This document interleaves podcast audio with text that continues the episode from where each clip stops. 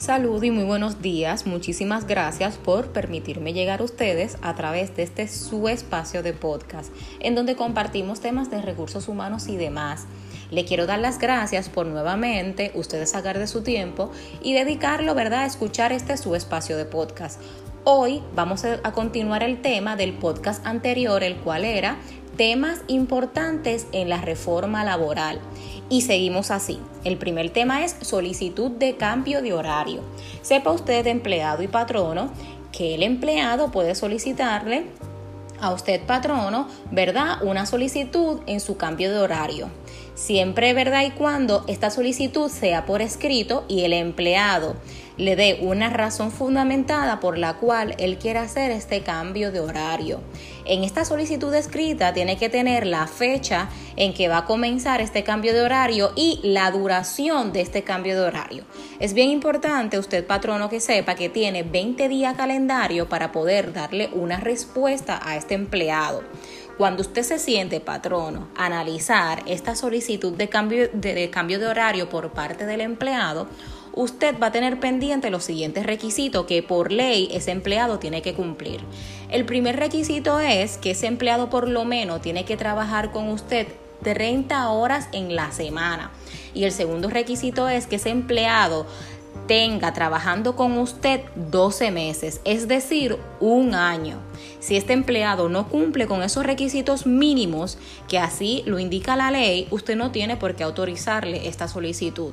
Y este empleado, si no cumple con esos requisitos, no puede volver a solicitarle un cambio de horario, por lo menos en los próximos seis meses. ¿Ok? Bien importante.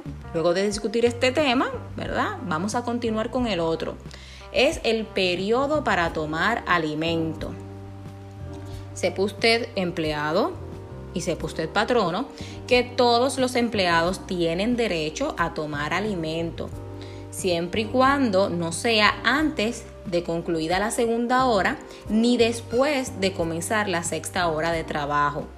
También si un empleado solamente tiene una jornada laboral en el día de, seis, de menos de 6 horas, usted patrono no está obligado a ofrecerle ese periodo para tomar alimento. ¿Verdad? Eso queda a discreción de usted. Patrón y el empleado pueden disminuir este periodo de alimento a 30 minutos siempre y cuando así esté de acuerdo y lo autorice el empleado. Se puede reducir el periodo de alimento de una hora a 30 minutos siempre y cuando, como dije anteriormente, el empleado esté de acuerdo y sea por escrito. En los casos en que, que los empleados sean enfermeros o guardia de seguridad, el periodo de alimento podrá reducirse a 20 minutos. Vamos a continuar con el próximo tema que es la disposición sobre vacaciones y licencia por enfermedad. Sepa usted, patrono y empleado, que ya la acumulación por vacaciones y licencia cambió.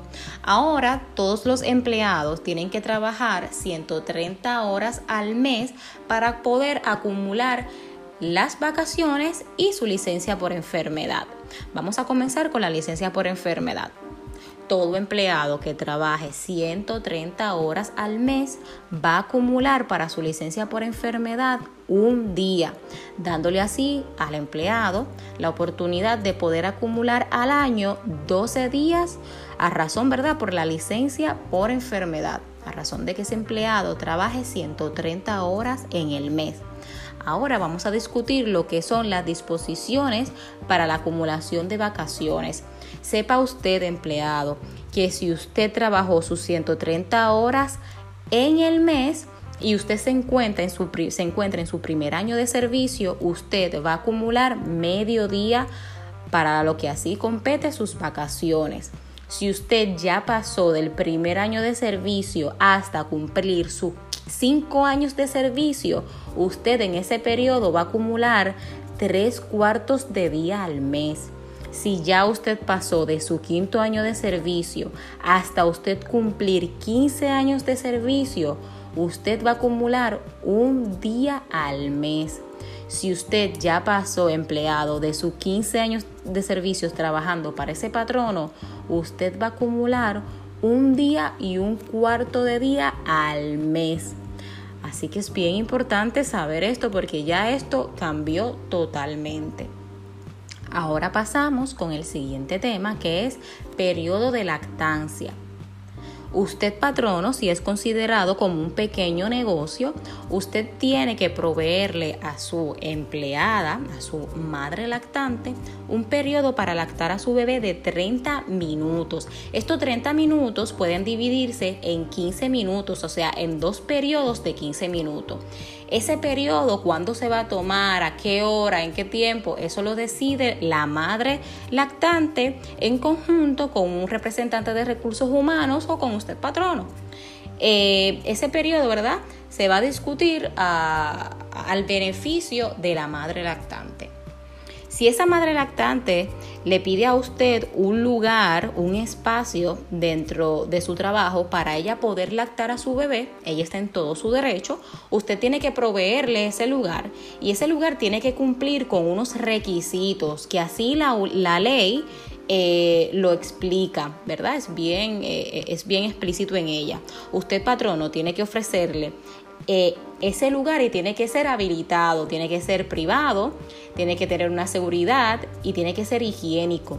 Tiene que contar con toma eléctrica y tiene que tener ventilación.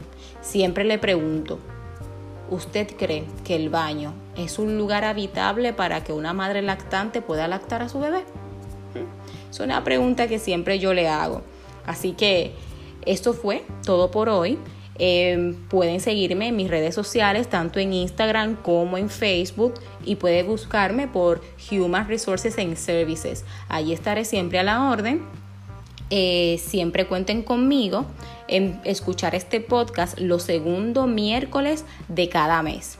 Así que muchísimas gracias nuevamente por escuchar este su espacio de podcast y siempre estaré a la orden, deseándole muchísimas bendiciones a sus vidas y que disfruten de esta maravillosa época que es la Navidad. Muchísimas gracias y nos vemos hasta la próxima. Chao.